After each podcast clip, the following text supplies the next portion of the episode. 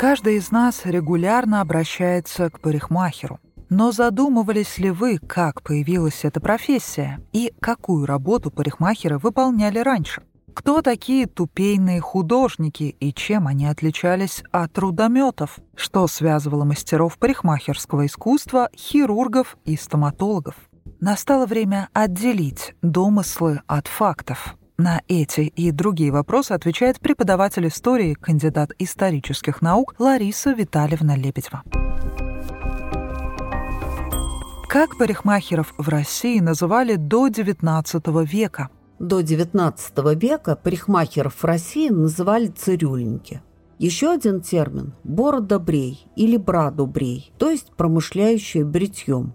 Кроме этого, с XVIII века применялся термин «куафер». Дело в том, что моду на прически задавала Франция. Приезжавшие в Россию в поисках хорошего заработка французы-парикмахера именовались куаферами. В литературных произведениях XIX века писатели применяли именно этот термин. Например, Александр Островский в комедии «Богатая невеста», Гончаров в романе «Обыкновенная история», Тургенев в повести «Два приятеля». Парикмахеров также называли тупейщиками. Тупей в переводе с французского «прядь волос». Парикмахер отделял прядь волос на лбу, приподнимал ее и зачесывал назад. У парикмахеров на полках для этой прически всегда лежал специальный тупейный гребень. Эта прическа пришла из Франции и была распространена в России еще во второй половине XVIII века. В русском языке слово «тупей» распространилось в разных значениях, иногда «тупей» – «голова».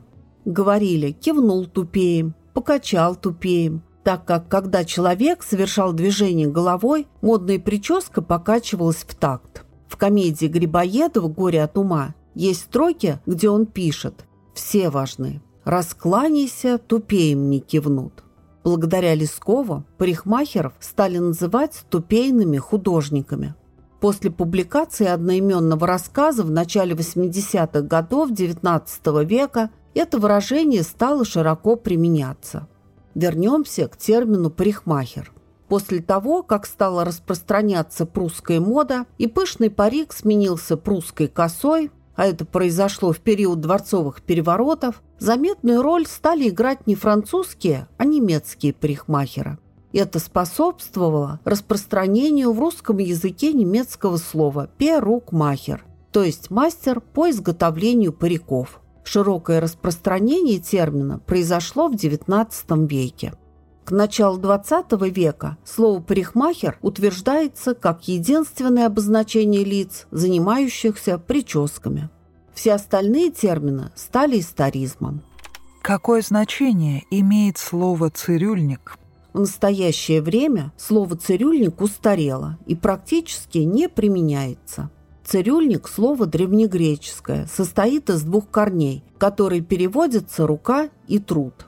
Исконное значение этого слова было «врач», который исцелял при помощи рук. Родственным является слово «хирург», который в переводе с греческого обозначает ручной труд, ремесло, мастерство. В Древней Греции хирурги специализировались главным образом на лечении наружных повреждений. Как отмечают специалисты, в частности Борисова, в средневековой латыни во многих словах греческого происхождения произошла замена «х» на «ц». После дальнейших преобразований в восточнославянский язык проникли слова «цирюльник» и «хирург», которые имеют общую этимологию, то есть происхождение. В русский язык слово «цирюльник» попало не ранее XVI века. Чем занимались цирюльники помимо стрижек и бритья? В представлении современных людей слово «цирюльник» связано только с парикмахерским делом. В XVII и XVIII веках цирюльники не только стригли и брили, но и лечили. Проводили медицинские процедуры, ставили банки, пиявки. Фактически они были хирургами. Лечили раны, вырывали зубы, вправляли вывихи, пускали кровь или, как тогда говорили, жилную руду. Поэтому их еще называли рудометами. Например, в романе Михаила Николаевича Загоскина «Юрий Милославский» или «Русские» в 1612 году В одном из сюжетов он описывает, как молодой боярне, который постоянно плакала, совсем зачахла, отец пригласил из Москвы рудомета, то есть цирюльника. Рудой называли кровь, а причиной многих болезней считали дурную кровь, поэтому занимались кровопусканием. Должность цирюльника появилась и в армии. Цирюльники по профессиональной выучке были ниже лекаря – в воинском уставе Петра I 1716 года в главе, посвященной докторам, лекарям и аптекарям, говорится о цирюльниках. Они должны были быть в каждой роте, то есть они были низшим медицинским чином, подчинялись полковому лекарю, выше которого был доктор. В обязанности цирюльника также входило бритье солдат. Только к началу XIX века хирург и цирюльник перестали быть синонимами. В работе цирюльника были свои хитрости. Например, услуга побрить была с пальцем и с огурцом. Если при бритье щеку оттягивали, засовывая в рот палец, то такая процедура стоила дешевле, а если огурец, то дороже. Среди цирюльников было много балагуров. Чтобы привлечь клиентов, когда они видели, что рядом стоит публика и наблюдает за их работой, они начинали говорить разные прибаутки. Более подробно об истории парикмахерского дела можно узнать в Музее парикмахерского искусства в Москве.